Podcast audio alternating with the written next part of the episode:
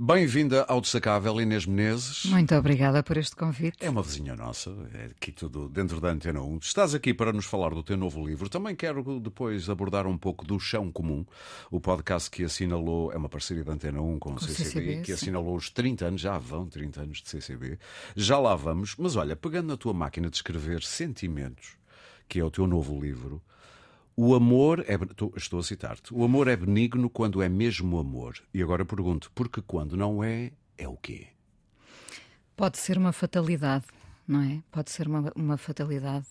Como, aliás, uh, falamos tanto aqui, eu e o Júlio, quando falamos, por exemplo, de violência doméstica, quando falamos para quem anda muito distraído, o Júlio Machado Vaz, com quem tu fazes o amor o, é. Amor é, não é? Diariamente é? e depois também ao domingo. Uh, uh, não é benigno quando estamos numa relação tóxica e temos problemas em dizer que uh, não nos faz bem. Mas por que permanecemos? Sabes que, que sempre que ouço falar de longas relações tóxicas, e algumas duram muito, e nem sempre há constrangimentos económicos que pudessem explicar a permanência, mas de. E, no entanto, as pessoas permanecem. Eu acho que permanecem porque, porque aquilo é melhor do que nada. Uhum. Porque a sociedade uh, quase que nos uh, uh, pede que se cumpra um modelo onde cabem nessa fotografia um casal às vezes há filhos, infelizmente, nessa equação, não e é? isso é um grande constrangimento, muitas é, vezes, para se tomarem claro que sim. decisões. Uh, e eu acho que às vezes temos medo de rasgar a fotografia. Uh, Até e... a imagem que criámos para os outros, não é? Exatamente. Vamos é? desiludir é? os outros e a nós E próprios. não te esqueças que um dos elementos da relação tóxica muitas vezes é uh, altamente uh, afável, simpático uh, com os outros, não é? e, portanto, os outros têm dificuldade em acreditar que aquele homem ou sim, mulher sim, sim, pode ser de facto um grande patife para não dizer outra coisa. Curiosamente, Aurélio, tu sabes que este, este o amor é benigno quando é mesmo amor surgiu depois de eu ter visto uh, um documentário sobre a vida da Tina Turner. Ah. Porque a Tina Turner, como tu bem sabes, viveu uma relação de violência extrema com o Ike Turner, uh, com quem esteve muitos anos. Um, e ela só, ao fim de muito tempo, foi capaz de um dia deixar tudo para trás uh, e seguir em frente, perdendo tudo o que tinha, neste caso era trabalho, era realmente, ela passou fome, ela conta. Sim, sim. Literalmente. Uh, literalmente. Uh, e, portanto, a Tina Turner teve uma sorte, uh, enfim, foi uma das nossas perdas Sim, de 2023. Teve uma imensa sorte de, depois disto tudo, e é fácil perder a fé no amor, de encontrar alguém que a amou incondicionalmente. E eu, depois de ver aquele documentário, aquilo marcou-me muito, porque nós uh, víamos a Tina Turner, ainda por cima, uh, sempre uh, sexualizando muito a imagem, com, com aquelas belíssimas pernas que ela tinha efetivamente, e porque é que ela havia de as esconder. Claro. mas nós só víamos as pernas, não é? E víamos a voz, e víamos a garra, mas atrás disso tudo estava um cenário de violência extrema. Alguém, uma mulher que foi queimada, violada, violentada. E, portanto, eh, eu fiquei tão feliz como se estivesse a viver aquele documentário em tempo real. Eu pensei. Uh, e esta frase vem daí. E esta frase vem, vem desse vem, lugar. Vem, de, vem do que eu senti Sim. no dia em que ela uh, conheceu aquele homem com quem viveu até à sua morte, Sim. aquele homem uh, que inclusivamente lhe doou um rim para ela poder continuar a viver, e eu pensei, o amor é benigno quando é mesmo amor. Exatamente. Uh, é curioso que, este, uh, apesar de nós estarmos a falar aqui de amores tóxicos, este teu livro não tem nada disso. Não. Ou melhor, não tem nada a ver com isso. Tem, aliás, faz aqui um arco muito bonito, porque o livro é sobre a tua mãe, a perda da tua mãe, a memória, o que permanece da tua mãe, o que muda. Mas há um arco muito bonito, porque está a tua mãe, estás tu e está a tua filha com as ilustrações. Sim. Há aqui três mulheres no, num livro só. Primeiro, hum, é sempre uh, delicado perguntar isto. Uh, o luto está feito? Não, eu acho que, que o luto é uma espécie de, de processo uh, contínuo, não é? Uma coisa que nós vivemos em continuidade. Um, eu ainda há dias, porque tenho feito a apresentação do livro em vários sítios e a dada altura pergunto uh, de que é que as pessoas têm saudades, não é? Porque dentro deste livro eu tenho um, um, um, longo capítulo que se chama Livro de Reclamações das Saudades, não é? Porque o livro era para se chamar assim e depois eu decidi não lhe dar essa carga somente. Uh, saudosista e, e, incluir aqui outras, uhum. outras celebrações da vida, não é? No fundo é o amor que se celebra aqui. Mas quando eu pergunto às pessoas de que é que têm saudades, algumas escrevem num, num post-it, outras dizem de, de viva voz. As pessoas dizem, uh, uh, por exemplo, tenho saudades do meu pai que morreu há 12 anos. Uhum. Tenho saudades da minha mãe que morreu há 7 anos. É um buraco que nunca se tapa. É, é um espaço enorme que fica uh, vazio. Sim. Eu acho que todos nós que já passamos pela, por essa perda de, pode ser um pai, uma mãe, um irmão, uma irmã, um filho, um amor às vezes, um amor também. Sim. Fica, nós ficamos amputados. Eu, eu, é, uma bela, é uma bela imagem. Eu dou muitas vezes esta, esta, este, neste caso será difícil passar aos ouvintes, mas eu vou fazer agora aqui o gesto. Eu faço muitas vezes este gesto de pegar no telemóvel, o que eu estou a fazer agora é ir ao bolso e pegar no telemóvel para ligar à minha mãe. Eu continuo a fazer isto. Uh... Nunca apagaste o número? Não, nem vou apagar, evidentemente. Uh... Há pessoas que usam isso para evitar para o confronto Sim. com o nome, com, a, com situações, porque é como esconder fotografias, eh, mudar a decoração. Não o temo, por outro lado, não o temo. E era isso que eu acho interessante. Não Às vezes é melhor enfrentá-lo. Sim, é? sim, sim. Como é, como é que dizia? As dores têm que ser doídas. Pois claro, pois claro, tem, tem mesmo que ser. E uhum. eu acho que passei do período em que era somente dor um, para agora ser outra coisa uh, Escreve, mais... Escrever isto ajudou? Ajudou muito, claro. Há, portanto, um processo também, uh, não digo catártico, mas... Uh, mas há, mas sim. há de, de, resolver a dor ou dar nome ou nomes às dores. Dás? A partir do momento em que se escreve, dou. Ok, estou a perceber, sim. Sim, a partir do momento em que se forma palavra, uh, a palavra passa a, a ser identificada uhum. e, portanto, eu também identifico a dor. E falar e ou escrever uh, muda o nosso cérebro. Não é a mesma coisa que pensar.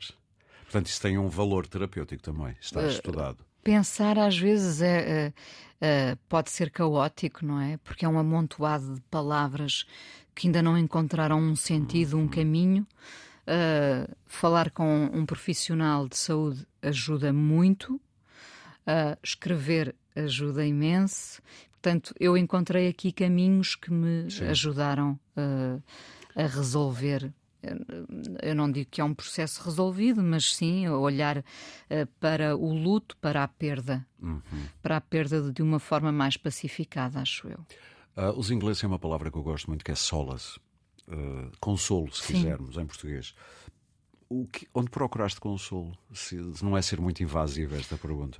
Eh, muito na música, como sabes. Ah, isso é, uma, é, um, é, um, assunto perene no teu discurso, Sim, as canções. As é? canções, as canções que nos salvam, as hum, canções que nos resgatam do lugar onde estamos.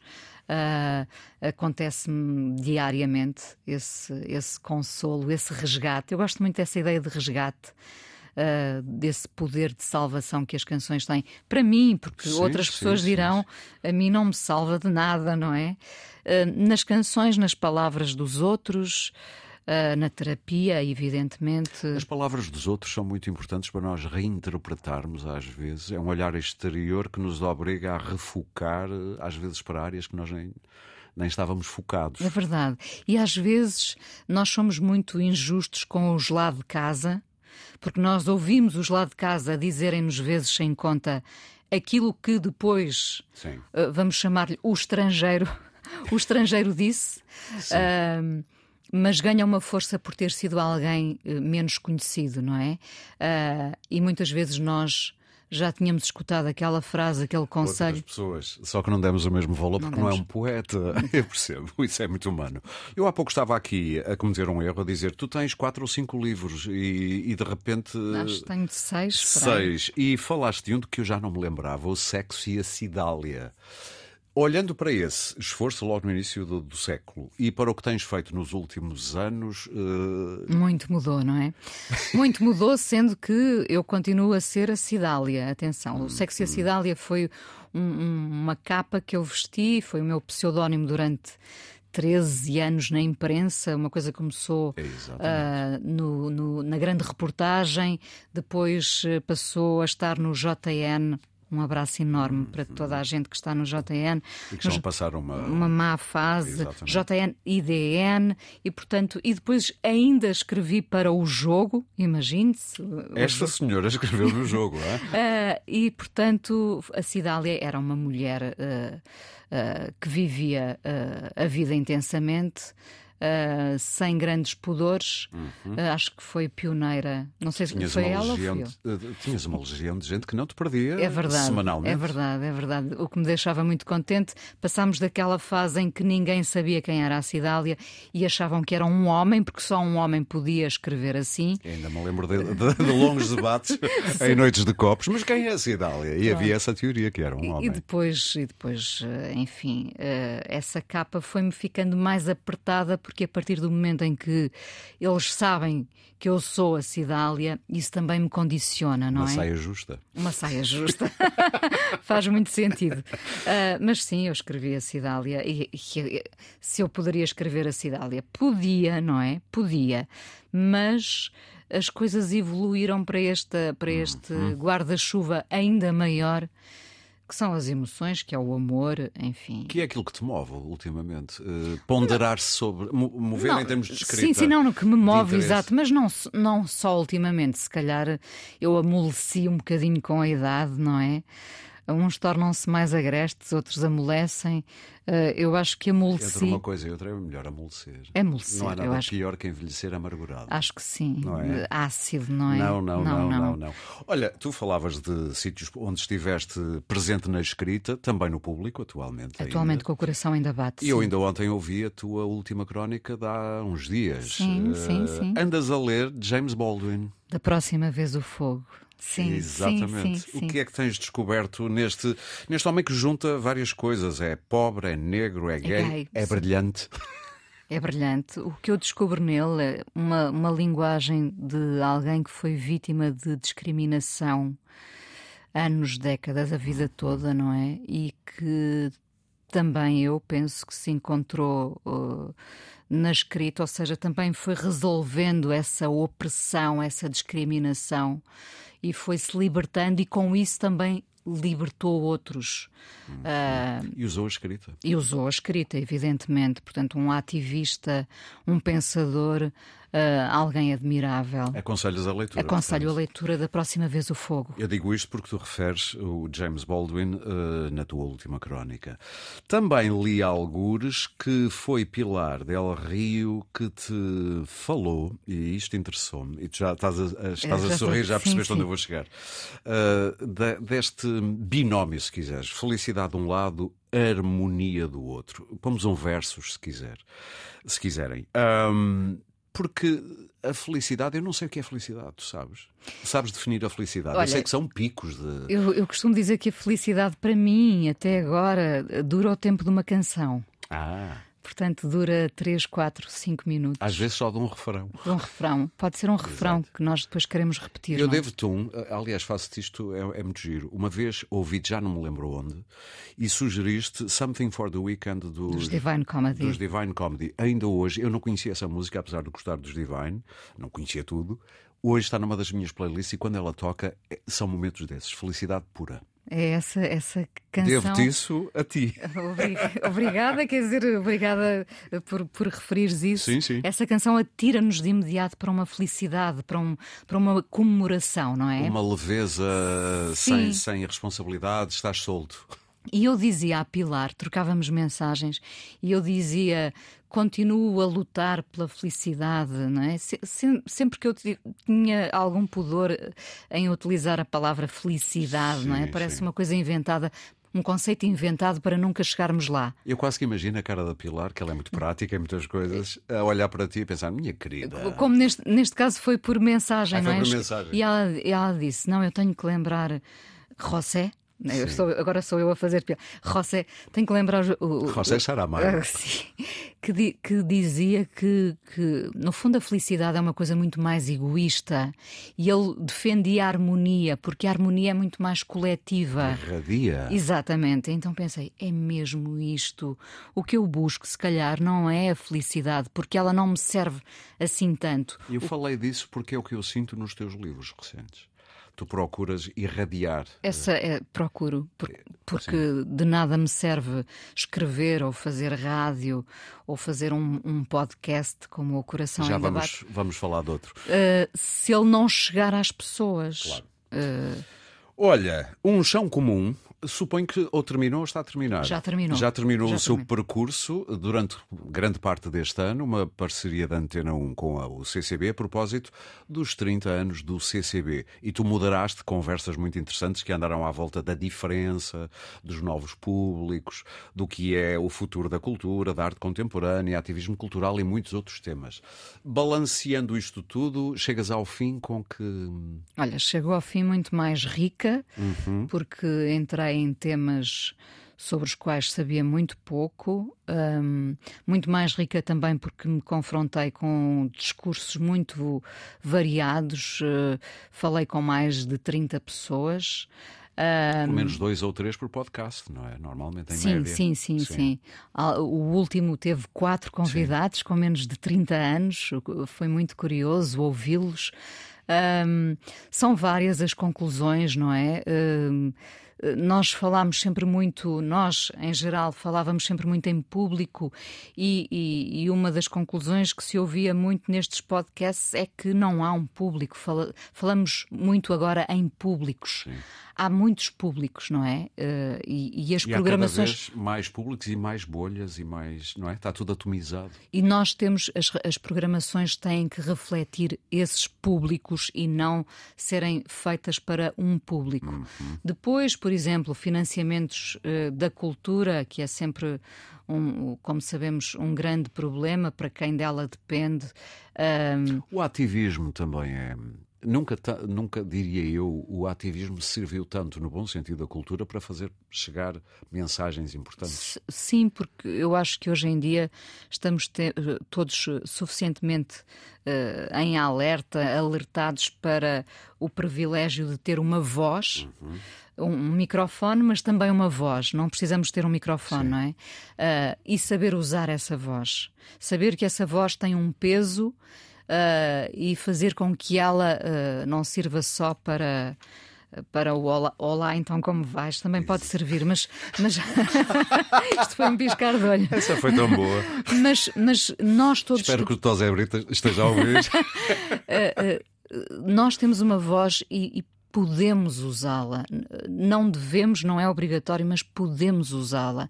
E os artistas. E devemos ponderar essa possibilidade. Mais sem dúvida, vezes, sem dúvida. Para terminar, o que é um dia perfeito? Em pouquinhas palavras. Um dia bom, como eu digo, não fala um com bom, ela. Sim. Um dia bom para mim é um dia em que eu, uh, lá está, uh, tenho contacto com muitas pessoas.